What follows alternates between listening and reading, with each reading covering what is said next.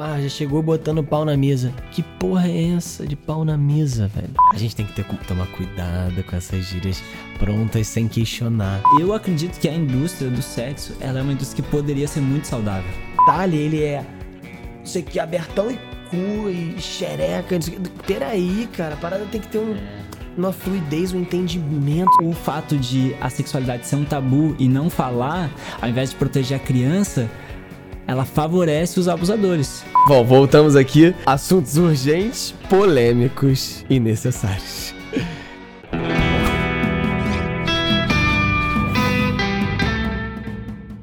Nossa, mano, eu senti uma força assim descendo. Estava fazendo rezo aqui, fui vendo várias imagens assim, sabe? De mães assim, da Maria, da mãe ayahuasca, da minha mãe. Senti muito forte assim, me lembrei do, de uma gira que eu fui, que eu fui atendido pela Maria Navalha, que é uma, uma entidade, né, que ela era uma garota de programa. E aí ela, quando eu falei pra ela do meu trabalho, ela disse assim, pô, isso aí tá precisando mesmo. E sempre que precisar, me chama. Que eu tô aqui pra te ajudar também. Nossa. E o nome dela é Maria Navalha. Por quê? Porque ela trabalhava sempre com uma navalha. Pra se defender Aham. dos caras que não queriam contratar o serviço dela e sim abusar dela Nossa. né? E eu já pedi a ajuda dela algumas vezes, assim, e agora eu vou chamando aqui de novo Mariana Valha pra estar com a gente. Já que a gente tá falando aqui, né, tá se propondo a falar sobre como largar a pornografia, como largar, né, a ideia que a gente tá falando aqui. Mariana Valha tá aqui presente também com a gente pra, quando precisar, cortar. Bem-vinda, Mariana Valha. Seja muito bem-vinda. Arro. Bom, é. Tá acontecendo. Tá acontecendo. Já aconteceu, né? Já começou acontecendo. Bom, estamos começando aqui mais um podcast. É o Vira Homem. Um espaço pra gente debater assuntos urgentes, polêmicos e necessários. Uau! Arro. Arro. Pra quem não sabe, né, arro significa assim, tá dito. Normalmente as, as pessoas que dizem isso normalmente são de. Nasceu esse- essa fala em etnias indígenas da América do Norte. E normalmente era dita em momentos assim muito sagrados, né? Quando uma pessoa ali de, de muito conhecimento, de muita autoridade, passou uma lição ali pra, pra tribo, aí no final ele diz arro, né? E as pessoas, arro, tá dito, é isso. Hoje a gente diz, é isso. Uhum, é isso. Só pra gente se lembrar do significado assim. Eu mesmo às vezes banalizo o arro, mas é uma coisa potente, né? Uhum. Arro. Arro. Falei, assim falei. E falei, me lembrou aqui, falos, né? Interessante isso, né? Porque a fala, se eu não me engano, vem do latim. Alguma coisa relacionada a fala. Falo, do falo, da palavra. Posso pesquisar e depois passar certinho para a fonte para não falar nenhuma besteira, para não falar nenhuma besteira. Só que me lembrou ah, essa coisa, né, da do como o falos influencia a fala dos homens, né? Como, ah, vou botar o pau na mesa, já tá por aí. Ah, já chegou botando o pau na mesa. Que porra é essa de pau na mesa, velho? Pau na mesa é, é isso, é. Não, chegou. Meu irmão, que pau na mesa? Sabe? E até que porra é essa, né? Também. É, é também. Vo- Voltando de novo a essas gírias. A gente tem que ter, tomar cuidado com essas gírias prontas sem questionar. Porque elas, elas carregam muita coisa. É. Mano. Isso, isso é uma coisa, né? O poder da palavra. Acho que aqui no, no Brasil a gente precisa relembrar isso. É uma coisa que tem outros povos, principalmente povos africanos, que levam mais a sério o poder da palavra. Porque tu tá ali falando uma coisa e tudo tem uma energia. Então, no momento que tu fala algo, tu tá jogando isso no mundo e de certa forma tá atraindo isso pra ti também, né? Por isso que assim, quando a gente tá, quando entra num estado assim de ficar reclamando das coisas e tal, normalmente essa coisa intensifica, né? Uhum.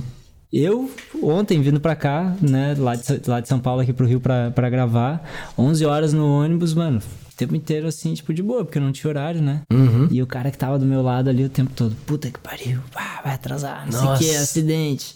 E aí eu vi assim que ele tava entrando numa bad, né? Só que também não, né, eu não, não quis interferir no processo dele, porque às vezes a gente tem que interferir, às vezes não, né? E é isso, às vezes a gente fala coisas e não percebe que tá atraindo essa coisa pra gente, atraindo essa, essa negatividade, né?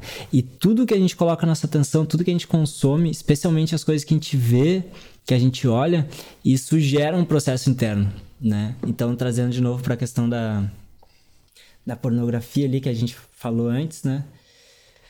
Cara, quando tu vê um vídeo pornô, isso gera um impacto dentro do teu cérebro Sim. gera um impacto hormonal que libera dopamina, libera alguns hormônios que estão relacionados a tu ficar pronto para ter uma relação sexual, porque o cérebro ele não consegue distinguir o que, que é uma coisa que tá acontecendo na realidade e o que, que é uma coisa que tá gravada dentro de um celular que tu tá vendo. Sim. Então isso gera todo um estímulo no teu corpo e vai precisar lidar com isso, querendo ou não, né? Sim. Vê um vídeo de pornô, isso vai gerar impactos na tua vida no curto e no longo prazo. Exatamente. também. Um exemplo claro, bem claro disso é: você citou o cara que estava do seu lado no ônibus vindo pra cá, e você citou que ele, né, tava ali naquele processo de reclamar, etc. E você ontem mesmo me contou É, que tá. ele tava vendo pornografia. Tava vendo pornô. é. Olha como é que é rela- completamente, diretamente relacionado. É. Você- ele, conta essa história aí que eu acho que é melhor você falar. Tava no ônibus, né? Deitado assim, e o ônibus tem aquele a- apoio pra cabeça dos dois lados. Aí uma hora eu apoiei a cabeça pro lado direito, assim, que é onde esse, esse cara tava. E aí tava ali, olho aberto, olho fechado, né? 11 horas no ônibus. Aí eu abri o olho uma hora, assim, o brother tava mexendo no WhatsApp, assim, aqueles grupo com um monte de mensagem. Deu. Eu, eu acho interessante ver como que as pessoas selecionam o que, que elas colocam atenção ou não. Como às vezes ele via um vídeo, parava no é, meio, o nome disso é algoritmo. É. o nome disso é algoritmo. Tava tentando entender o que, que o cérebro do cara valorizava ali, naquele momento. E aí, uma hora ele pegou e botou num vídeo que era uma mulher de biquíni desfilando, assim, numa passarela. E. Aí, é, não era uma coisa assim pornográfica, mas era uma coisa muito sexual, Uhum. né? É, muito, muito sensual. E aí o cara viu assim o vídeo e daí ele passou pro próximo e o próximo já era uma pornografia assim mais Explícita. explícita, é. E aí, e eu tava ali de olho aberto olhando, né? E, eu, e ele se ligou nessa hora, assim, eu acho que ele, ele viu que era uma coisa muito explícita e ele acho que olhou pra mim. E daí, quando ele viu que eu, que eu tava olhando, ele pegou e baixou o celular, assim, bem devagarinho, tipo, como se não quisesse nada, pegou e baixou, escondeu. E daí eu me dei conta, né? Daí também fechei os olhos e tal. Aí virei pro outro lado, né? Pra ele ver que eu não ia mais olhar. Aí, aí eu abri o olho e fiquei vendo pelo reflexo do vidro. Essa é a melhor parte, pra mim essa é a melhor parte. Eu tava vendo, será que ele vai falar? Será que ele vai falar que ficou espiando? Claro, foi. Aí fiquei olhando pelo vidro ali, daí eu vi quando ele levantou o celular de novo, ficou mexendo.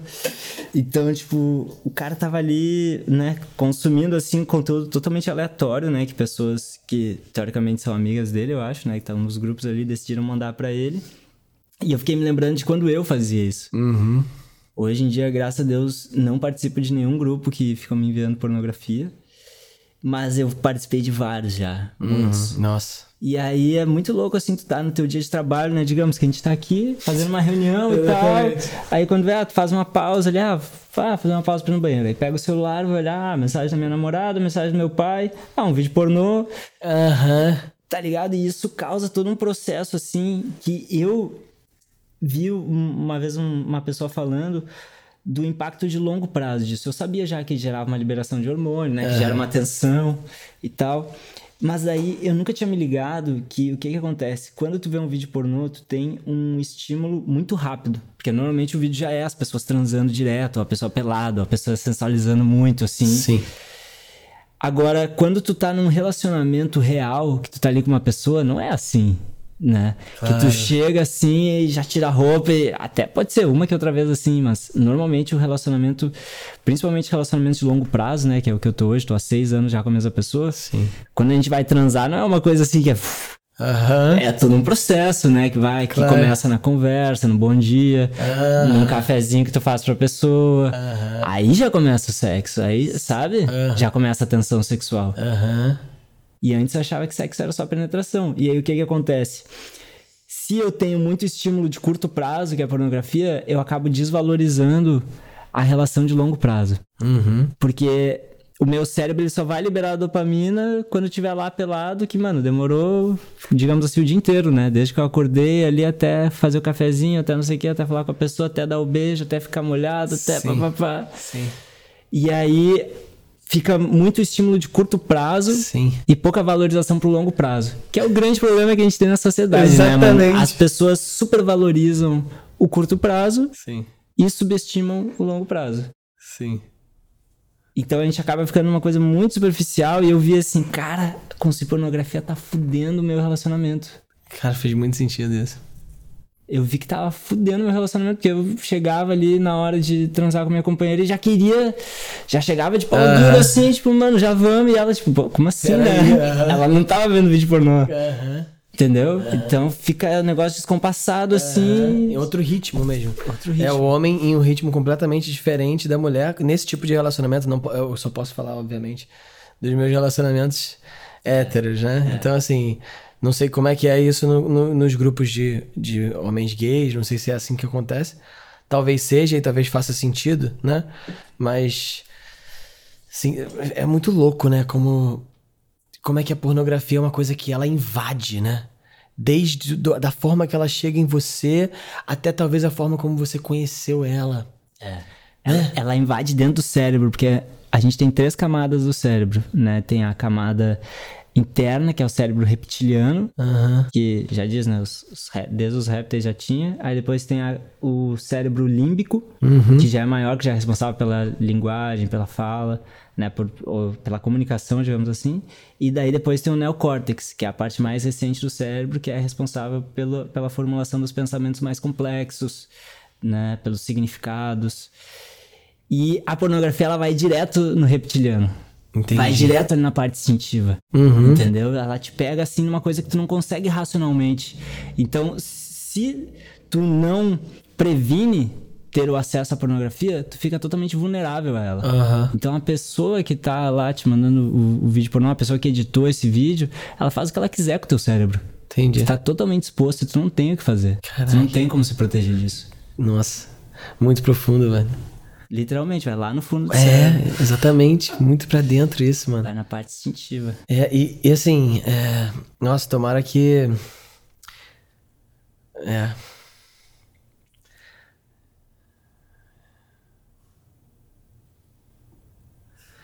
Não, eu fiz silêncio porque eu achava que eu ia preencher alguma coisa com. E o, e o vazio da profundidade é o que é, né, irmão? A, a profundidade, ela é né, infinita, então. E dá medo a gente entrar nessas coisas, né? Pois é. Toca em lugares. Quando a gente entra no profundo, assim, toca em lugares inconscientes, toca em lugares que começa a dar medo. Opa, peraí, não conheço isso aqui. Pra onde, é, onde é que isso tá indo? Pra, É. onde é que esse cara tá me levando? Peraí. exatamente. Dá um desconforto, assim, né? Peraí, vou, vou fechar as paradas, não quero mais. Total. Só que quando a gente tá disposto a ir mais profundo, tem uma frase que o Matheus Posati, que é o cara que me iniciou nos círculos de homens, que ele diz: Só quem mergulha fundo em si e volta com consciência tem direito a um destino. Hum, Muito bom. A gente acha que tá tudo escrito nas estrelas e tal, não sei o que, pá. Né? Tem, tem muita gente que, que fala Sim. isso, ah, o destino, sei que, é pra ser. Mas só é pra ser se tu fazer valer. É. Porque senão tu vai ter um destino que alguém que editou um vídeo pornô tá dando pra ti. Uhum. Que essa pessoa tá mexendo com o teu corpo, tá mexendo com o teu relacionamento, tá mexendo com o que as pessoas pensam de ti, tu nem sabe. Porque tu tá ali só consumindo a parada que a pessoa fez pra tu consumir pra dar ali dinheiro de anúncio pra ela. Que ela nem sabe o que ela tá fazendo muitas vezes, né? E tá todo mundo ali, ninguém sabe o que tá fazendo e tu não, não vai ter o teu destino. Tu vai ter o destino comum. Entendeu? Então, se a gente quer realmente assim dizer, não, esse é meu destino, então faz valer o teu destino, faz tuas escolhas. Porque a gente tem uma parte, né? Existe livre-arbítrio. Uhum. Existe... A Monja Cohen, que eu adoro ela, ela diz que a gente tem 5%. Dos 100% que tem, né? Das coisas que acontecem com a gente, 5% é nosso livre-arbítrio. 95% pode ser que não, mas 5% é. E, mano, 5% faz uma diferença. Pô, faz. Vai pegar agora nas eleições ali. Nossa. 5% não muda tudo? Muda tudo. Muda tudo Vira irmão. o jogo. Então é isso, a gente tem que exercitar os nossos 5%. E, cara, largar um vício assim é uma parada muito foda. Muito foda, porque primeira coisa é ter que ser reconhecido que é um vício, né? Exato. Eu levei anos para reconhecer que eu tinha visto em pornografia, porque para mim, ver pornô era uma coisa, mano, que passava na TV, né? Passa, né? Na TV. É, era só você ficar um pouquinho acordado um pouquinho mais tarde, né? Multishow, sei lá, quando passava a noite, aquelas coisas. Era só você ficar um pouquinho mais tarde, que aí você via uma coisa, não era nada explícito, mas tinha uma dança, tinha uma sedução. Eu lembro de ficar com os meus amigos, assim, assistindo. A gente se juntava para assistir, ficar vendo a televisãozinha, todo mundo ali, né? Então, assim, cara, por causa disso, dessa coisa de. Primeiro, isso não, ser, não ter essa educação sexual desde, né? desde o início. Desde, de, desse entendimento do que que é, esse respeito. Não, não. Não tem. Não se fala. Não né? se fala. Deixa o estímulo começar a acontecer. E aí, quando o estímulo começar a acontecer, talvez ele. Não, não tenha preparação. Sabe? Não tem esse entendimento. Eu acho que. Eu acho que sabendo a gente, a gente sabendo a profundidade de onde isso acessa, como isso não é uma coisa primordial na educação. Primordial. E, e aí que tá, como a sociedade tem um pacto de não falar sobre coisas relacionadas com sexo, embora seja uma sociedade muito sensualizada. Né? Totalmente sexual, tudo é o sexo. Só que não se fala sobre, sobre isso, sobre os detalhes, né? É, existem pessoas que buscam falar disso, mas, digamos assim, a maioria, eu pelo menos, falando por mim, não, não tive né, uma educação. Meu pai nunca me ensinou o que, que é masturbação, por exemplo. Uhum, é, você aprende é, aí, por aí. Que é a coisa mais básica, né, da Caraca, sexualidade. Eu nunca tinha pensado nisso. Quem que tem um pai que ensinou o que é a masturbação? Caraca, Quem? mas isso, isso é, olha, isso é o... Bom, voltamos aqui, temos assuntos urgentes, polêmicos e necessários. Porque isso é um, um tema polêmico e necessário. É. Nunca tinha pensado por isso. Realmente, se você parar pra pensar, imagina o entendimento, né, a respeito da sexualidade, do, dessa coisa do, do desejo sendo passado de uma forma mais transparente por um pai. Isso não aconteceu comigo, mas olha que pensamento, que lugar. Poderia ter uma ressignificação né, das, das coisas, porque eu vejo hoje que eu tive uma adolescência que eu tinha muita compulsão por masturbação. Cheguei uhum. a me masturbar, mano, 12 vezes num dia. Uhum. É, eu passava por coisas parecidas. Acho que muitas pessoas. Muitas, eu acho. É porque o meu lugar da masturbação, olha que coisa, como é que foi o meu lugar sexual, assim. Eu morava em Petrópolis, né? Minha família é de Petrópolis. E aí eu vim morar no Rio com sete anos. E aí eu tava nessa, num pouco de uma transição ali, né? Fechamento da personalidade, aquela coisa toda. E ao mesmo tempo uma grande mudança de vir para o Rio de Janeiro e começar uma próxima, né? O ensino fundamental ali, que ia ser a primeira série que eu ia começar aqui no Rio quando todos os meus amiguinhos estavam em Petrópolis, não sei o que e tal. Então, assim, foi uma ruptura eu ter vindo pro Rio no momento que não tinha essa internet do jeito que tava. Era uma coisa assim do tipo, talvez eu encontre em algum momento os meus dois melhores amiguinhos, e se eu encontrar. Não era essa coisa dos meus dois melhores amiguinhos estão ali, ó, uma mensagem de mim uhum. e um WhatsApp, uma FaceTime. Não. Então, é, quando eu vim pro Rio de Janeiro, eu vim no, diferente, mudando, mas as, as pessoas que cresceram comigo ficaram lá. Então eu comecei a descobrir coisas com pessoas novas no momento de uma grande transformação. A minha mãe não era uma mãe nesse momento tão presente. Que, idade tu tinha, Cris? Cara, eu tinha sete. Sete. Então, assim, é, a minha mãe não era uma mãe presente nessa época. Então, assim, aconteceu de eu projetar toda essa minha carência da mãe, do feminino e da, é desse lugar que eu, né? Na pornografia, cara. Sim. E eu ficava com, sei lá, com 9 anos de idade, 8, 9, sei lá, não me lembro direito, mas assim, mergulhado em madrugadas, me escondido, né? Eu já tinha computador nessa época. É, então, assim, é, ficava ali, talvez entre meus 10, 11 anos nessa época, assim, mais ou menos, um pouquinho, é por ali. É, porque eu tenho essa, essa, esse período da minha infância foi meio compactado na minha cabeça por algum motivo. A gente vai em algum momento talvez falar sobre isso. E, enfim, a pornografia ela entrou assim, e as minhas relações com os meus amigos começaram a ser relações a, a, que sempre a pornografia estava envolvida. Os meus amigos de Petrópolis, da casa do meu pai, do Vale lá, a gente estava sempre envolvido com pornografia no sentido de era cidade interior, então era pior ainda, alguém tinha uma revista, alguém não sei o que, não sei o que, sempre alguma coisa envolvida, sabe, nesse lugar. E, e, aí a minha infância ela começou a ser já é, interrom é, interrompida pela pornografia. Vazada pela pornografia. E aí, irmão, ficava nessa mesma coisa.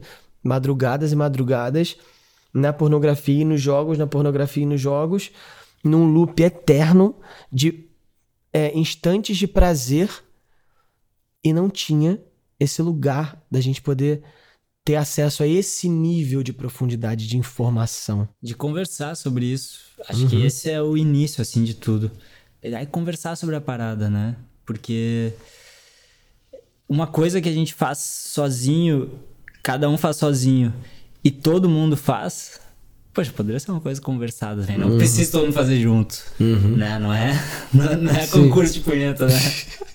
é conversar sobre, Sim. trocar ideia, mano. Sim. E só que, por exemplo, digamos assim, só da gente falar desse assunto aqui, de falar essas palavras, né? Que, que elas já ganham uma classificação. Ou seja, digamos que isso aqui, que esse, que esse vídeo, esse, esse áudio vá para TV, já vai ter que aparecer na TV, ó, idade mínima recomendada tal. Sim. Ou seja, o próprio sistema já corta. Mas é porque o sistema conhece o humano, né? O sistema corta porque não precisaria cortar se o sistema não, não fosse constituído e, e feito por pessoas que Sim. vivem disso, né?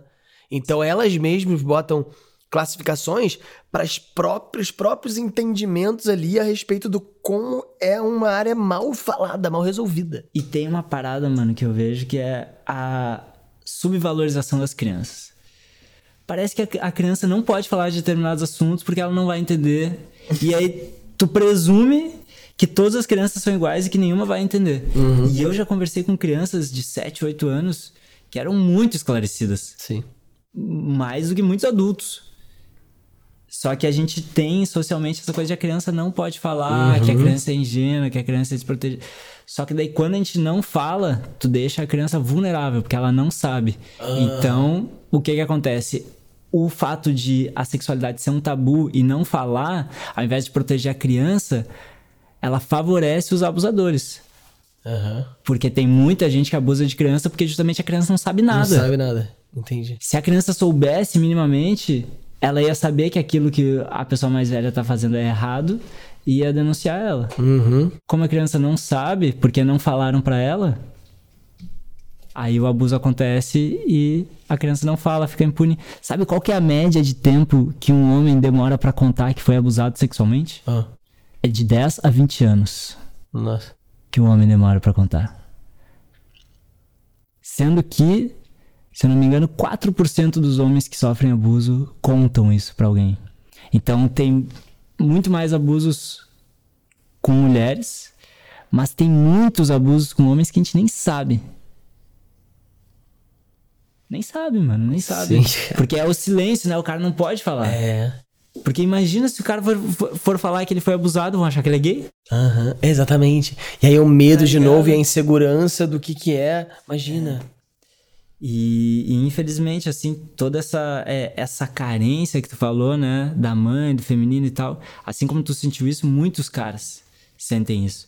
E a pornografia, ela simboliza uma integração, né? Do homem com a mulher, normalmente, né? Tem pornografia gay, tem pornografia hétero, mas a mais comum, a padrão, é um homem ou vários homens e uma mulher, ou um homem e várias mulheres. Sim.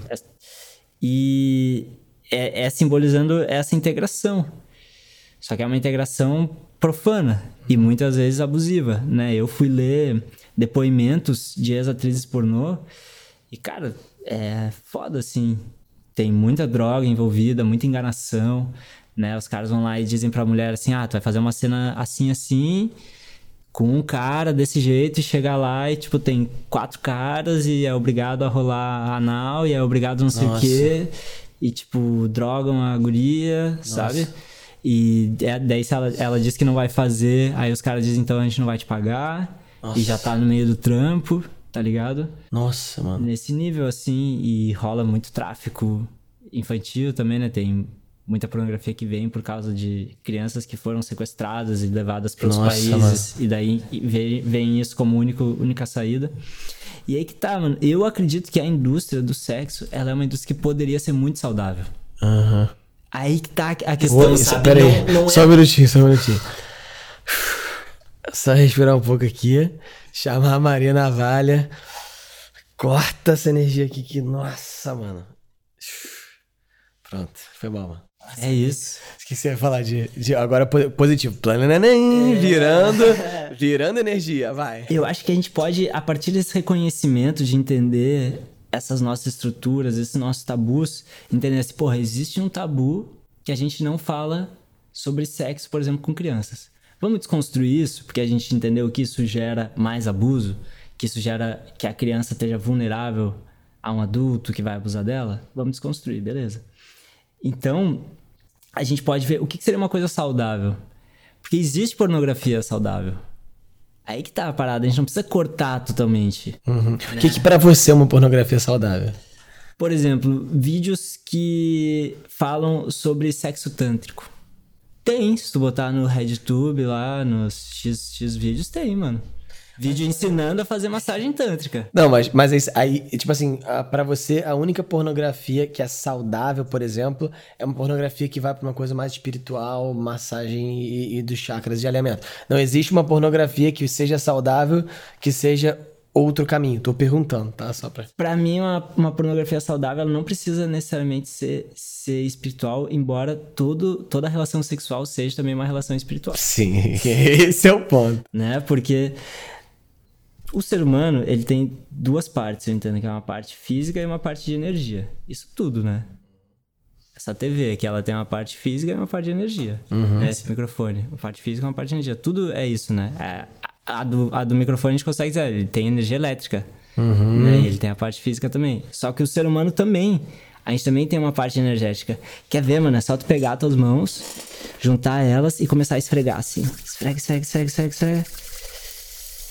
Esfrega bem, esfrega bem, esfrega bem. Já vai esquentando, vai sentindo a energia. Olha a energia, tá ali, tá ali. Aí solta e deixa as mãos bem pertinho uma da outra, assim. Bem pertinho, assim, mas sem encostar. Consegue sentir um leve magnetismo. que loucura. É doido, né? Como se tivesse uma, uma bolinha de energia ali no meio. Não encosta as mãos, só fica assim, sentindo a energia ali. Cara, a gente tem energia. Sim. Nós somos seres de energia. E quando tu fica totalmente nu, pelado, com uma outra pessoa e tu encosta o teu corpo nessa pessoa e tu beija essa pessoa e tua língua encosta na língua da pessoa e sabe, os corpos de vocês estão se tocando, as almas também estão se tocando, irmão. As mentes também estão se tocando, as emoções também estão se tocando, tá tudo se tocando. Se tu vai transar com uma pessoa que tá mal emocionalmente, essa emoção dela vai passar para ti. Não tem outra, irmão. Não tem outra. Se tu vai transar com uma pessoa que ela tá numa vibe muito negativa, bom, pode acontecer o sexo mesmo assim, mas isso vai te afetar negativamente. Completamente. E por isso que tem, assim, é, essa, essa parada de que muitas vezes os, os caras, principalmente, né, transam e ficam esgotados depois. Sim. Eu, muitas vezes, né? Esgotado, esgotado. Não porque a outra pessoa tá mal, mas porque o sexo ele foi só como uma ferramenta de alívio, não como uma ferramenta de conexão. Eu acho que quando o sexo ele tem uma conexão verdadeira, pode até sair cansado, mas vai sair renovado. Também. Uhum. E, e tem essa coisa também muito de que o sexo ele tem que é, tem que acontecer, tem que ter penetração, né? E isso gera uma insegurança muito grande nos caras desviando aqui um, um pouquinho o assunto, né? Tá, tava me lembrando de quando eu ia em, em festas e via amigos meus tomando Cialis, né? Viagra no banheiro da festa. Vários amigos. Vários amigos fazem isso. Você, é, é o tempo inteiro. Isso no, no grupo dos meus amigos.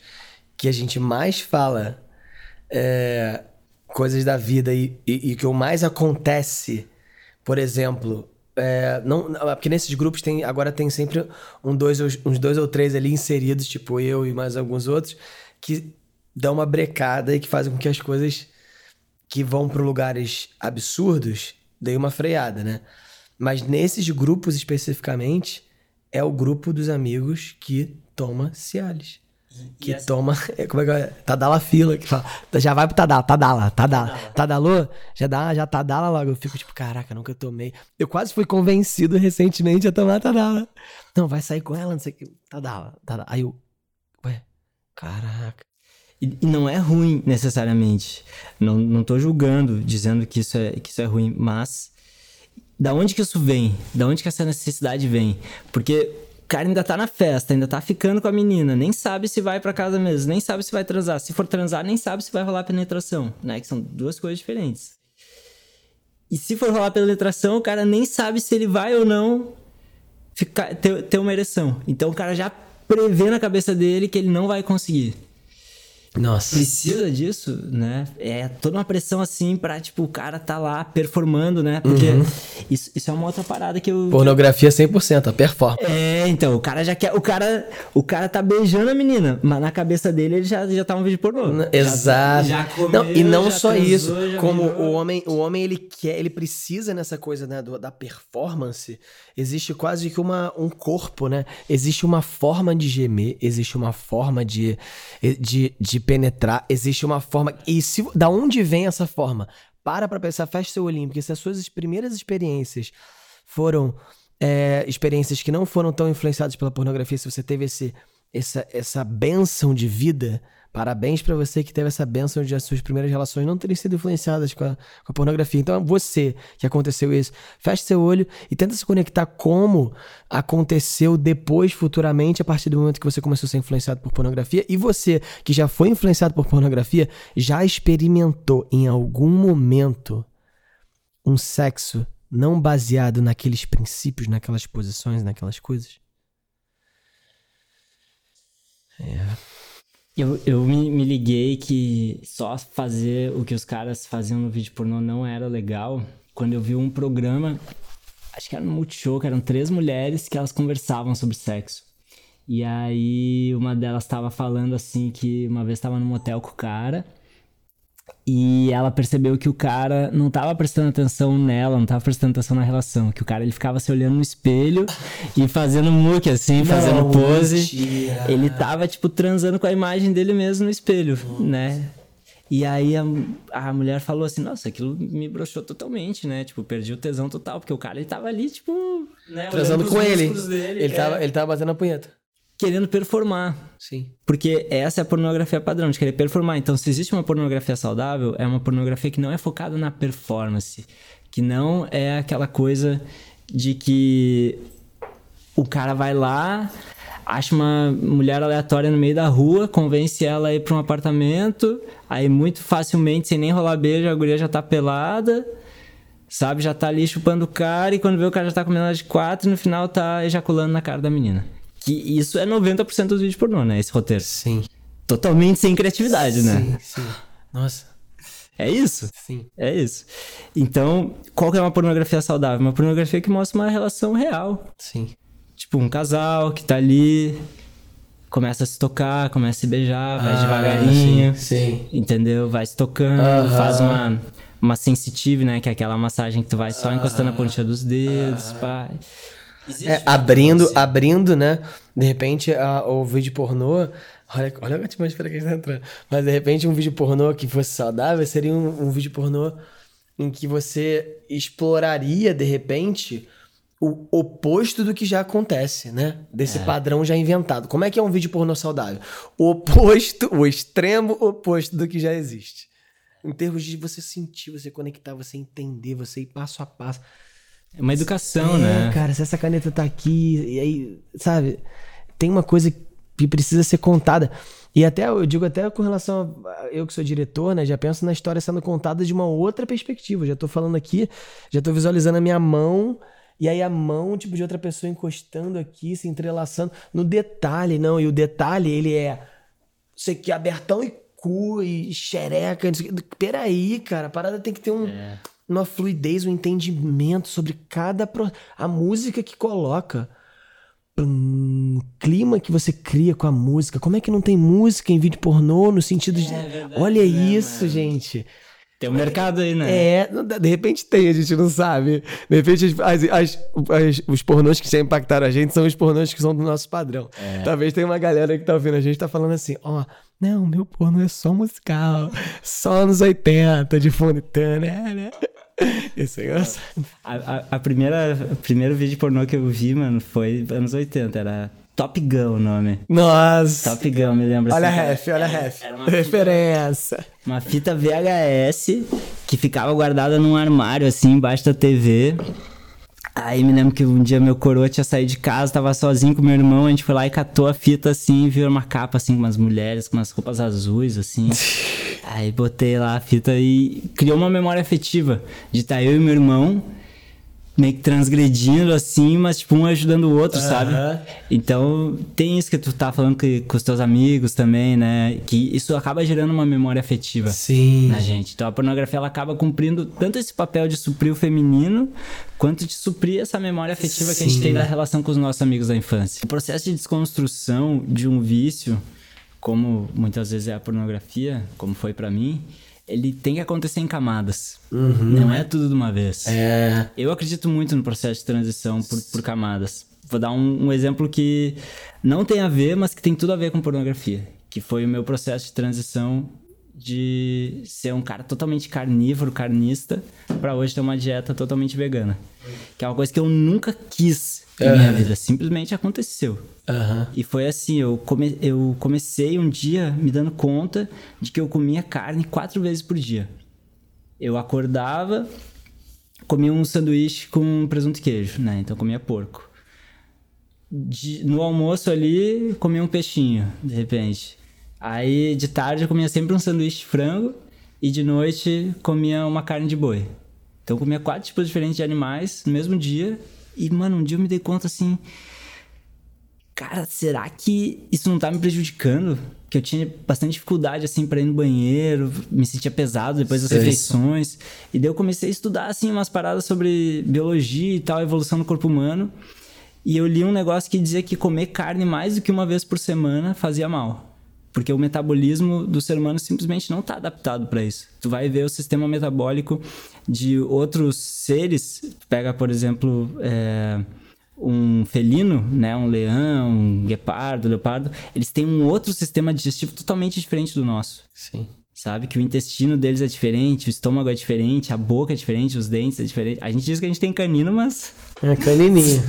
Esse canino não sei se. Né? É, é. Esse canino aqui, vai... né?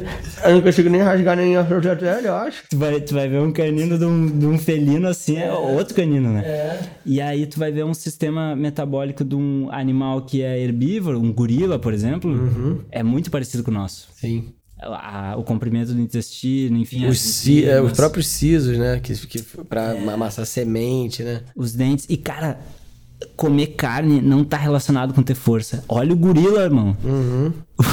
o gorila é mais forte que qualquer um de nós aqui. Entendeu? E o que, que ele come? Ele come só planta. Então, enfim, eu comecei a estudar essas paradas e eu decidi assim, cara, vou parar de comer porco e carne vermelha. Parei, assim, fui parando, assim, fui cortando e tal. Na época eu morava com um irmão, o, o Martim, que ele tem família que produz gado faz pecuária e tal. Então, pô, a gente tinha muita carne Sim. lá, né? Tinha muito essa cultura. E aí eu fui parando assim devagarinho, aí eu me mudei para Floripa e aí fui morar com uma menina que fazia yoga e tal, e ela era vegetariana, e eu via que aquilo fazia um bem para ela, mano. eu decidi parar de comer frango, porque eu fui ver assim, putz, esquema da granja e tal, né, que as galinhas ficam 24 horas Sim. com a luz ligada, 20 galinhas numa caixa de sapato. E tu acha que, que é exagero, mas tu vai ver é 20 galinhas numa caixa de sapato, Nossa. que elas vivem 28 dias ao todo, elas, enfim. Nossa. É todo um processo assim muito horrível da indústria, né? E aí, por fim, eu ainda comia peixe, mas daí eu comecei a estudar assim também sobre como que é a pesca, que tipo, para cada quilo de peixe que tu pesca, tu mata 4 quilos de outros animais que não são aproveitados, né? Que simplesmente são mortos, tipo tartarugas, Nossa. corais, outras paradas. E aí eu fui parando, assim. E aí, esses tempos, ano passado, eu me deparei com um livro que chama A Política Sexual da Carne. Que é um livro já histórico, assim, aclamado. E que ele compara a obsessão do, do ser humano, principalmente do homem, em comer carne, com toda a obsessão do homem pelo sexo e simplesmente o fato da gente dizer, ah, eu comi aquela mulher, como isso já é uma palavra que denomina uma superioridade, uma dominação. Nossa. Né? Então, ah, eu vou comer ela. Tipo assim, ela tá aqui no meu prato e eu tô comendo ela. Nossa. Ela tá, tipo, morta aqui, né? E eu tô só me aproveitando dela. E eu a vida inteira, ainda hoje, eu falo comer. Agora com a Fran, né, minha namorada, ela tá. Sempre que eu falo comer, ela, ó, não é comer. Aham. A gente vai transar, tu não vai me comer. Aham. A gente vai ter uma relação. Aham. Não é tu mandando em mim, tu me dominando. Nossa. Fran. Entendeu? Que é uma linguagem assim que tá muito lá no meu inconsciente, então por isso que são muitas camadas.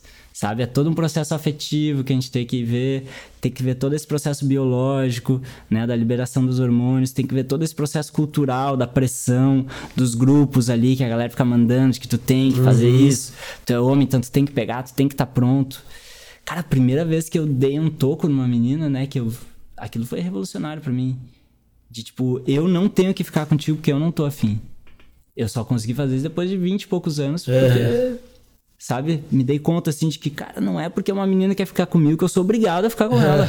Antes eu achava que sim. Sim. Eu empurrava meus amigos, irmão. Eu, eu me lembro de ir numa festa e tá com um amigo meu e chegava uma menina nele, se ele não queria ficar, eu empurrava ele, literalmente. Nossa. Senão tu vai ficar com ela, cara. Por que que eu fazia isso? Porque eu não pegava ninguém Sim. nessa época, né? Aham. Depois tive minha fase também. Ah, aquele tal do espelho, né? Aquele que a gente falou já no primeiro episódio. Se você não assistiu, se você não ouviu, volte um e, ouça- e ouça e assista. Então, essa parada da dominação do homem sobre a mulher é uma coisa que tá muito presente na pornografia, né? Sim. É sempre o cara ali virando a mina de cabeça pra baixo e, tipo, Nossa. umas paradas impossíveis, assim, e sempre, tipo, a mina naquela posição submissa. Então, a pornografia saudável, por exemplo, já partiria de um lugar de igualdade. De que a, a mulher não tá submissa Sim. ao homem. Sim. Eu posso aproveitar esse gancho? É, porque você falou uma coisa que foi. que me lembrou uma coisa que você falou do seu processo, né? De como você tá nesse movimento e como foi importante para você a própria alimentação. Pra mim, cara, uma grande virada de chave da pornografia foi o momento em que eu apaguei absolutamente tudo que eu tinha do meu telefone, que eu tinha uma pasta secreta. Olha isso, eu tinha uma pasta secreta, Quem um não tem, absurdo. né? É. Ai, eu É, algumas. é, então pasta secreta, que você guarda as coisas. Atire a primeira pedra a quem nunca pasta secretou. E aí, a, a pasta secreta era o seguinte: tipo, em nenhum momento, todas as pessoas, as mulheres que eu me relacionei e que falaram apaga, eu apaguei. Porque foi o meu, o meu, digamos, né, minha- meu acordo de, de integridade comigo mesmo, né? Ela- Elas pediam e tu apagava? É, tipo assim, ah, mandou um nude, não mandou. Não tinha esse negócio de apagar rápido. Mandava, mandava. Então mandou um nude, pediu pra apagar, eu vou apagar. Mas não falou nada, eu não apagava. Se fa... Ah, você não tem mais as minhas mídias, não, né? Eu falava, hum, não. Aí eu ia e apagava. Então foi o meu, meu pacto de, de comigo mesmo pra poder ter todas as outras milhares de pornografias, de trocas de coisas ao longo da minha vida. E às vezes vídeo, eu tinha, sabe? Coisas que eu tinha guardado e que eu, tinha, eu não me sentia é, com, com essa necessidade ou vontade de apagar ou na obrigação de. E aí, cara, teve um momento em que eu me vi abrindo como se fosse abrindo meu, meu book. Eu- né? Ah, o que, que eu vou assistir aqui hoje? Hum, Teu Netflix meu pessoal. Netflix pessoal. De histórias. Então, não tava consumindo teoricamente na minha cabeça pornografia. Sim, era o teu. Era teu meu acervo pessoal, as minhas conquistas. E aí, cara, teve um determinado momento que eu olhei aquilo e falei: o que que eu tô fazendo da minha vida? Isso aqui. Porque foi alguma situação que tinha a ver com. Ah, lembrei. Uma dessas mulheres com quem eu me relacionava muito, assim, porque eu morava fora do país, então a minha forma de me relacionar com ela era essa. Uma dessas mulheres engravidou. Hum. E aí eu olhei e eu falei: por que Deus eu estou consumindo um conteúdo de tanto desrespeito, ao ventre desta mulher que não se relaciona mais comigo, que agora está gerando um outro ser. Mano, isso me pegou. Aí eu. Em um golpe de fúria, eu selecionei a pasta secreta e deletei. Antes que eu pensasse duas vezes em fazer isso. Pra você ter uma noção, isso foi um impulso que não dava para desfazer. Não tava no meu iCloud, não sei o que e tal. Então, eu me desfiz daquilo de uma vez só. E se arrependeu? Me arrependi muito. eu me arrependi completamente na época. Hoje em dia eu agradeço a Deus. Hoje em dia agradece. Claro, não, hoje em dia não. Mas eu me arrependi a ponto de eu pensar, meu Deus, que backup do meu telefone eu tenho que eu ainda posso ter isso. e aí, em determinado momento, eu falei, que? Não quero ter isso nunca mais. Porque aí virou minha chave. Sim, é que, é que faz parte do processo. O cara dá um passo pra frente. Isso. Aí, ai meu Deus, aqui é desconhecido, quero voltar. Isso, exatamente. Mas depois o cara vai e, e não E consegue. aí tem voltar, consciência daí do passo que deu, né? Eu acho que a partir do momento que ele dá um passo, aí ele fica olhando no lugar, meu Deus, quero voltar, olha pra trás e pensa. E aí ele fala assim, cara, onde eu tô? Uf, Respirei. Tá, dei esse passo. O que que isso vai me gerar? Tá. Qual foi a situação, isso me ajudou muito, me fez entender que isso era errado? E eu me lembrava. Quando eu me lembrava da situação da, do- desse filho que eu contei, era imediato eu falar, nossa, mandei muito bem. É, é uma, é uma âncora, né? Que te puxa. É quase como. um- A função dos rituais é muito essa, sabe? De ser uma âncora emocional, espiritual, assim, pros momentos em que tu tiver perdido, né? Então, tu teve ali um teu ritual de encerramento, né? Exatamente. Que foi se dar conta de que não era mais só uma mulher.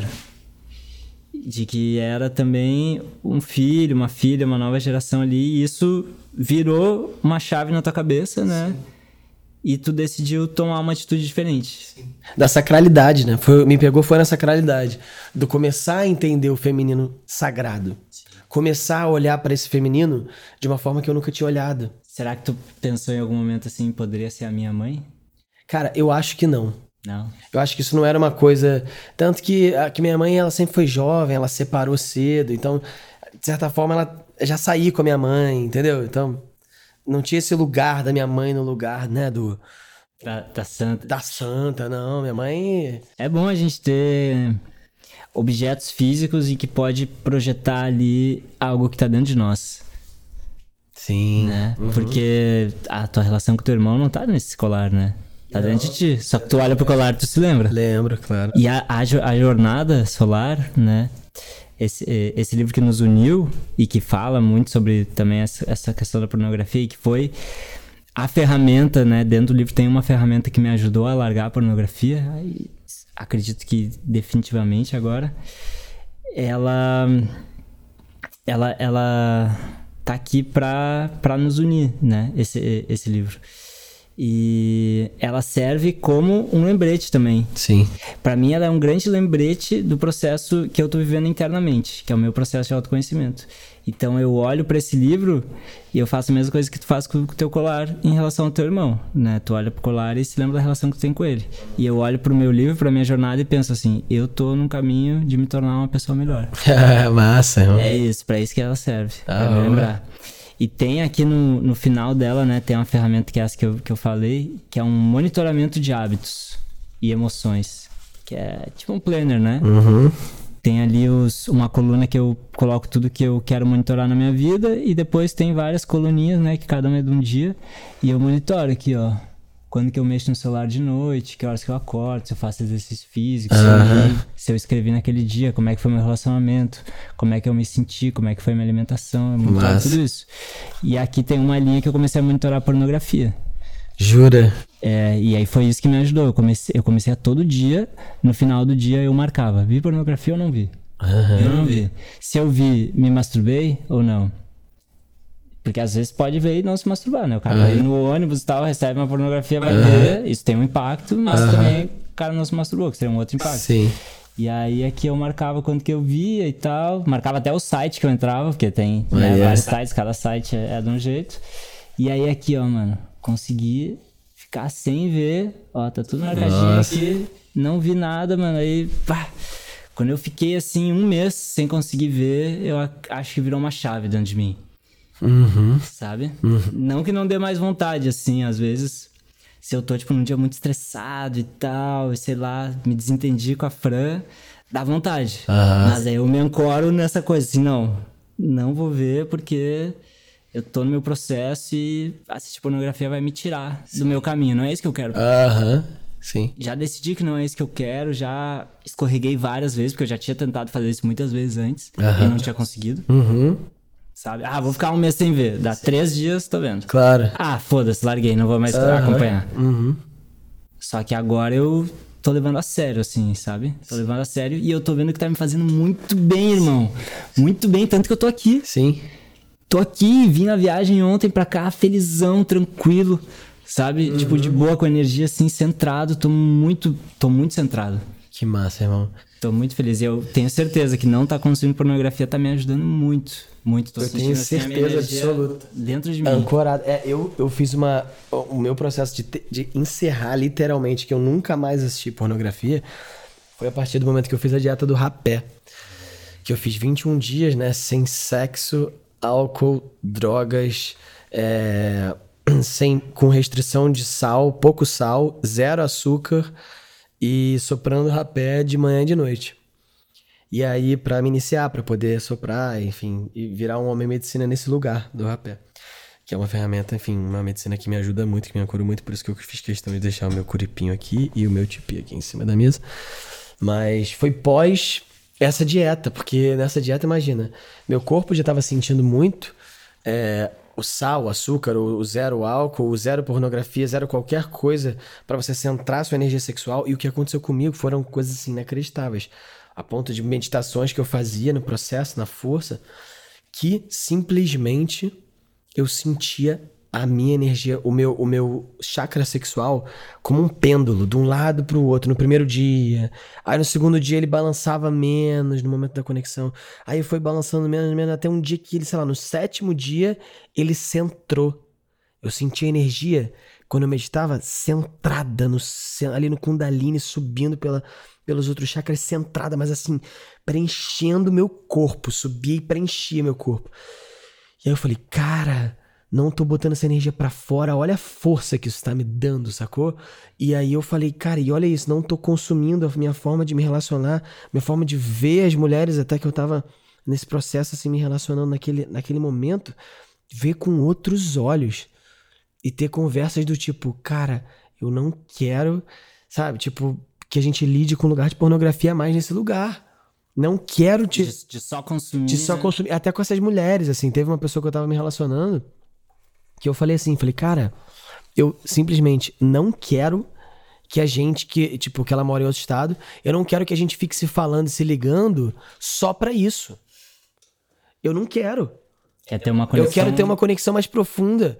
E ao mesmo tempo, na, naquele domingo à noite, vem, eu quero. Volte. Só que ah, ancora e segura na força, firmeza. Tem um, um cara que é monge, e aí uma vez ele falou assim, lá no grupo de homens, que a galera perguntou, pô, tu fez voto de castidade, né? Como é que é pra ti e tal? Lidar, tu não sente tesão, né? Não sente excitação. E aí o monge falou assim, não, eu sinto.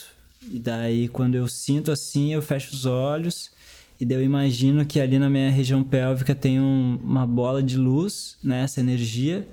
E daí eu imagino essa bola de luz subindo, subindo pela minha coluna até chegar no meu coração. E daí eu olho pra essa pessoa que eu tava sentindo tesão e eu sinto compaixão. Nossa. Aí já é um cara iluminado, né? Quem Sabe Pô, quem sabe um dia. Sei se- pra não, sei se eu, não sei se eu quero, não. Esse, que- esse quesito, eu não sei se eu quero, não. Mas Vamos ver. Só pra gente ter uma referência diferente. É, vamos ter uma referência diferente. Legal, legal. Por- E tem- tem- tem uma outra parada que é o processo biológico também, que, que acontece quando a gente produz os espermatozoides e ejacula. Que existe uma parada chamada espermatogênese, conhece? Não. Espermatogênese é o processo de produção dos espermatozoides. Uhum. Esse processo ele leva aproximadamente três meses para concluir e ele acontece todo dia. Todo dia começa dentro dos testículos a produzir espermatozoides, tu querendo ou não. Tá acontecendo. Eita, tá produzindo. Aham. E esse espermatozoide que está começando a ser produzido hoje, ele vai demorar três meses para ficar pronto. Uhum. Ou seja, se tu for transar daqui a três meses e engravidar uma mulher, o espermatozoide que tu produziu hoje, aquilo que tu bebeu hoje, aquilo que tu comeu hoje, aquilo que tu pensou hoje, tudo isso influencia na produção, na genética desse espermatozoide, que vai ficar pronto daqui a três meses, que depois vai virar uma criança daqui a mais de nove meses. Uhum. Né? Então, o processo de paternidade, na verdade, não começa quando a criança nasce Nossa. e nem quando a criança é concebida, começa três meses antes. Eita, nós. Irmão. Criando consciência. É, caraca, aí, aí, se um dia eu for decidir ter filho, a hora que eu decidir, irmão, é três meses só de meditação. Pô, vai ser três meses só ali, ó. No, ah, bom dia, tá bem? Que bom. Vou te gastar, não, que daqui a três meses vai ser a sua noite. É o processo, mano. Tá ali, tá ali acontecendo. E o que que, e, e o que que rola? Quando tu ejacula, o teu corpo, ele esvazia o estoque, né? Uhum. Que ele põe... Todo? Não todo. Então como é que amanhã tem... Zoando. Não Como é que amanhã tem? Então, por, por, por quê? Porque quando tu ejacula, o teu corpo, ele daí acelera o processo de produção de espermatozoides. Se tu fica, por exemplo, é, um mês sem ejacular, o teu processo de produção de espermatozoides diário ele vai ser menor. Uhum. Agora, se tu ejacula hoje, aí o corpo ele vai lá e vai colocar mais energia nisso. Uhum. E imag... o, o espermatozoide ele é uma célula né, um, que contém todo o teu DNA pronto para entrar num óvulo e gerar um ser vivo. Então imagina a quantidade de energia que o corpo precisa para produzir um espermatozoide. Precisa colocar uma energia pra, porque é uma célula complexa, né? Por mais que seja muito simples externamente, por dentro ela é complexa. Uhum. E o corpo ele produz milhões de espermatozoides. Tipo, em cada gotinha ali tem milhões. Sim. Então, o que que acontece? Quando tu ejacula com frequência, digamos, todo dia, como eu fazia há um tempo atrás, o corpo, ele tá o tempo todo tendo que colocar muita energia para produzir mais espermatozoides, porque ele tá sempre sem. Claro. Por isso que tem mais, né? Porque, ah, tu vai lá e ejacula hoje, digamos. Faz muito sentido. Tu tem dentro de ti, sei lá, 100 milhões de espermatozoides, digamos. É muito mais, na verdade, mas só pra facilitar a conta. Sim. Aí tu ejacula, tu vai, digamos, tirar 80% disso. Uhum. Então tu vai ficar com 20 milhões. Só que teu corpo precisa ter 100. Então até amanhã, teu corpo vai se empenhar muito em produzir mais 80 milhões de espermatozoides. Nossa, então. Aí amanhã tu vai lá e ejacula de novo. Entendi. Aí o corpo vai ficar sempre nessa loucura. Produz, produz, produz. Então a energia que tu poderia estar colocando fazendo exercício físico, criando um projeto, criando um relacionamento, estudando uma parada. Ele tá, ele tá sempre sendo produzido. tá Por isso que é completamente viciante, né? Exatamente, que tu tá, é, tu tá sempre nesse processo. Tu nem sabe como que é Aham. ficar sem gastar grande parte da tua energia pra produzir Não, espermatozoides. isso acontece muito comigo, assim, às vezes quando eu, quando, sei lá, por, porventura me masturbo assim numa noite, eu percebo que no dia seguinte eu fico muito mais propício a querer me masturbar de novo. Claro. Tá ligado? Assim, fica, fica muito mais fácil pra mim, assim, tipo, qualquer estímulo vira uma parada. Eu falo, qual é, cara? Nem, nem mexi contigo aí, tu já tá querendo acordar, calma aí, cara, vai devagar. Por causa disso, assim, eu sinto muito. E se eu, se eu cair na, na, na asneira de ali, pá, encostar e, vou- e me mergulhar no negócio ali, no dia seguinte esquece. Eu acordo de manhã, já, é, bom dia. Já vai, é, então. E, e, e tem, né, essa coisa de que a gente precisa se masturbar. Tem aquele filme Lobo de Wall Street, tá ligado? Com o Leonardo DiCaprio e tal. Tem uma cena que tem um cara mais velho, que é um, acion... um cara que trabalha lá, corretor, né, de, da Bolsa de Valores, que é mais velho, ele tá passando as manhas pra ele. E o Leonardo DiCaprio, ele tá começando, né, no mercado. E aí o cara pergunta pra ele, quantas vezes tu se masturba por semana? E aí ele fala, ah, umas duas vezes por semana. E o cara mais velho diz, ah, tu é um novato. Eu me masturbo duas vezes por dia. Uma de manhã, quando eu faço academia, e outra depois do almoço. Tipo assim, esse é o certo, entendeu? Tu quer ser um cara que tem alta performance, esse é o certo. Sendo que é o oposto. É o oposto, né? Claro, o que, que acontece? É, esse cara, ele tem uma justificativa pra isso. Ele diz, não, porque a gente aqui é muito mental, não sei o quê, fica mexendo com muita conta, então a energia tem que ficar ali embaixo. Ele diz, a energia tem que ficar embaixo da cintura. E é isso que acontece mesmo. A energia fica embaixo da cintura, né? Porque a energia, ela não sobe. Nossa, mano. Então a energia ela fica presa ali. E a gente tem no corpo humano sete centros de energia, né? Os chakras. E a energia sexual ela tá ali concentrada nos dois primeiros. Então o que que acontece? O cara fica se masturbando uma, duas vezes por dia, a energia não sobe nunca, aí o cara não consegue sentir amor. Entendeu? O cara não consegue, às vezes, ter um pensamento mais complexo ou se conectar com o divino.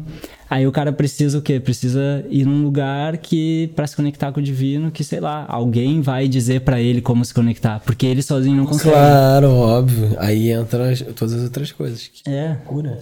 Não que o cara não possa ir num lugar, não que tu não possa ir num templo, numa igreja, tu pode, mas, tu não precisa depender disso pra se conectar com Deus. Tu pode sozinho se conectar com Deus. Claro. Só que se tu se masturba todo dia, fica mais difícil de se conectar com Deus. Aham. Entendeu? Porque o, o teu corpo ele não tá num processo espiritual, ele tá num processo ali de alívio constante. Aham. Entendeu? Só buscando esse alívio. Então ali. é, de repente, às vezes é mais fácil ouvir a palavra, né, e refletir sobre ela, do que efetivamente você mergulhar na palavra, né? Sabe? Do que você efetivamente ler e poder aprofundar na palavra. Eu não digo nem só na palavra aqui, tá? A gente tem até aqui a palavra, né? A gente trouxe ela, ela quis aparecer agora. Tem a Bíblia Sagrada. Tem a Bíblia Sagrada na mesa, assim, porque é isso, é parte da, da missão, né? A gente tá aqui é, cumprindo uma missão de levar parte dessa mensagem, dessa palavra e desse, desse, dessa reflexão, porque o que cura é o mergulho, mano. É. A cura tá no mergulho, tá na ação. A cura tá na ação. A cura não tá no pensamento, a cura não tá na. Né, no coisa, a cura tá na ação. É quando você vai lá e apaga uma pasta secreta. Entendeu? Ali me curou, velho. Assim, ali foi onde virou estalo da chave. De- Consumi pornografia depois? Consumi. Mas assim, foi outro nível de percepção. a respeito Foi uma ca- camada, né, que tu tirou. Foi uma camada, completamente. Esse negócio da prática tem uma história muito bonita que eu escutei no curso de Vipassana, que inclusive super recomendo, o curso de autoconhecimento mais foda que já fiz. E é uma parada assim que é pra todos os bolsos, que é um trabalho voluntário e tal, que é um curso que existe há 2500 anos, criado pelo Nossa. Siddhartha Gautama. Nossa. Imagina, um curso que existe há 2500 anos, do mesmo jeito. Tem que ser um negócio bom. Que isso. E nesse curso eu fui lá e, cara, os primeiros quatro dias a minha cabeça era só pornô. Porque era um curso de meditação, né? Tinha que ficar meditando 10 horas por dia durante 10 dias. Nossa. E os primeiros quatro dias eu só, só pornô, só pornô. Em que sentido, pô? Eu ficava meditando e só, só ficava pensando em putaria.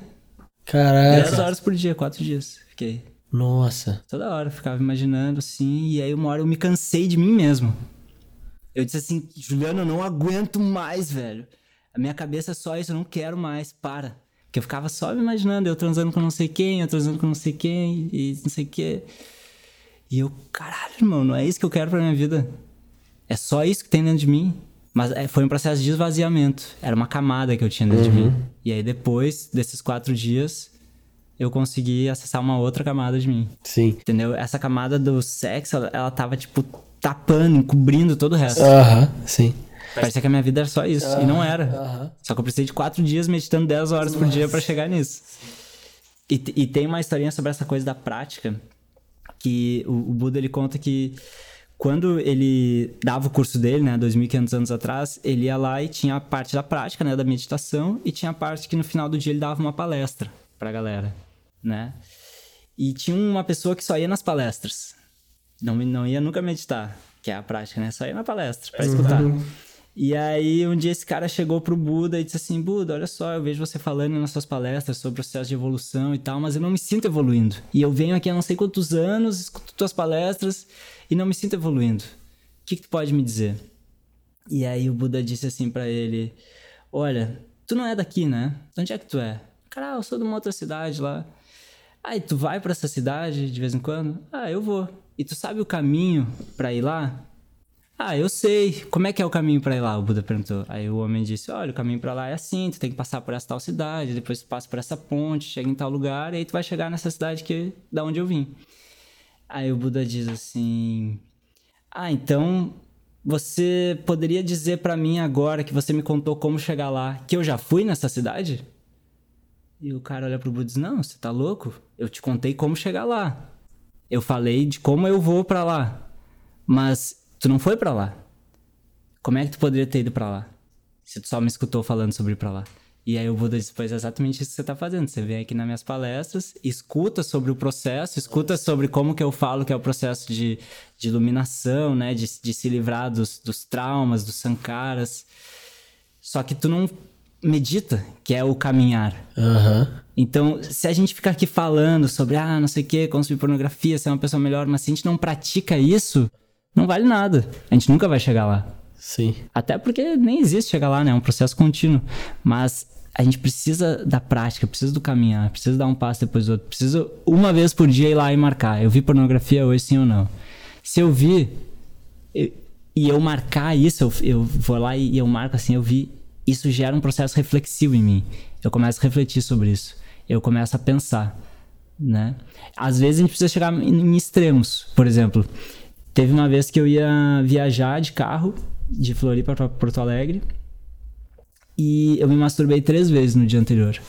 E daí, quando chegou no, no dia de viajar, na manhã seguinte, cara, eu tava totalmente sem energia. Eu tive que ficar deitado no banco de trás do carro com meu amigo dirigindo. Eu não consegui ficar sentado no carro. E aquilo me fez parar e reconhecer, assim, putz, eu preciso mudar. Uhum. Assim como tu teve o teu processo lá de deletar a pasta. Às vezes a gente precisa chegar nos extremos, mas às vezes não precisa. Tu pode simplesmente marcar ali, vir pornografia, não quero mais, e não precisa chegar no extremo de ficar esgotado, que nem eu fiquei. Exatamente. É, esse é um temazinho, né, que dá pra gente falar aí uns três episódios, né? Só pra isso. É. Mas, enfim, A primeira coisa é o cara decidir. sim. Quando o cara decide, irmão, principalmente cara que tem força de vontade, tem determinação, se tu decide uma coisa, tu vai e faz. Tem essa coisa né, de como vai lá e faz e tal. Então é isso. Tu quer ser homem, cara, quer virar homem, então decide uma coisa e faz. Reconheceu que tu tem um vício, que esse vício tá te fazendo mal, que daqui a pouco tu tá estragando teu relacionamento. Não que tu nunca mais vá ver uma pornografia na vida, até porque a gente falou aqui que existe pornografia saudável. Não que tu nunca vai, vá se masturbar, mas talvez tu possa se masturbar de olhos fechados. Com muito mais consciência, muito mais entendimento. com uma música, tá ligado? Só pra ti, fazendo teu processo. Não aquela coisa correria, não sei o que, pá. N- Não como um alivio estresse ali, né? Uma coisa tipo, cara, tô precisando gozar aqui agora rápido, pá, né? Coisa mais. um entendimento maior sobre o que que você tá fazendo, com que tipo de energia você tá mexendo, com que tipo de energia você tá esvaziando, o que, que você tá fazendo com o seu corpo, com a sua energia vital, com o seu ki. Né? E talvez não todo dia, talvez uma vez por mês, uma coisa mais natural. Ou começa uma vez por semana. É, ou entende quando você efetivamente tá com tesão, né? Ou quando você realmente sente, ou não é parte de um estímulo que aconteceu ao longo do dia, de alguma coisa que você viu, de algum lugar que você. né? Vai criando consciência. Quando a gente cria consciência e toma uma decisão, aí começa o processo. A pessoa começa a se reconhecer, daí ela começa a se desconstruir devagarinho, e daí no- acaba criando um outro hábito. Porque naquela, naqueles 10 minutos ou naquela meia hora que tá consumindo pornografia, pode fazer outra coisa. Entendeu? Pode daqui a pouco ter um relacionamento real com outra pessoa. Sim. Né? Ir lá e preparar um- uma sobremesa pra tua namorada e daqui a pouco isso vira uma outra coisa. Sim. Na verdade, ficar lá na sala sozinho vendo pornografia. Sim. Vai lá e faz uma massagem. Entendeu? Daqui a pouco isso gera um outro processo que te leva pra um outro lugar. E a vida é assim, né, mano? acontece uma coisa e pá, já muda tudo. Tu dá um passo e tu já tá em outro lugar. É. E a partir do momento que você tá nesse lugar, como a gente falou em algum momento desse podcast, assuma esse passo, né? Olha e fala assim, tá, não vou voltar atrás não, eu vou seguir, firmeza aqui nesse lugar. Virou. Virou. Virou, Virou homem. Virou homem, é. É isso, meus queridos.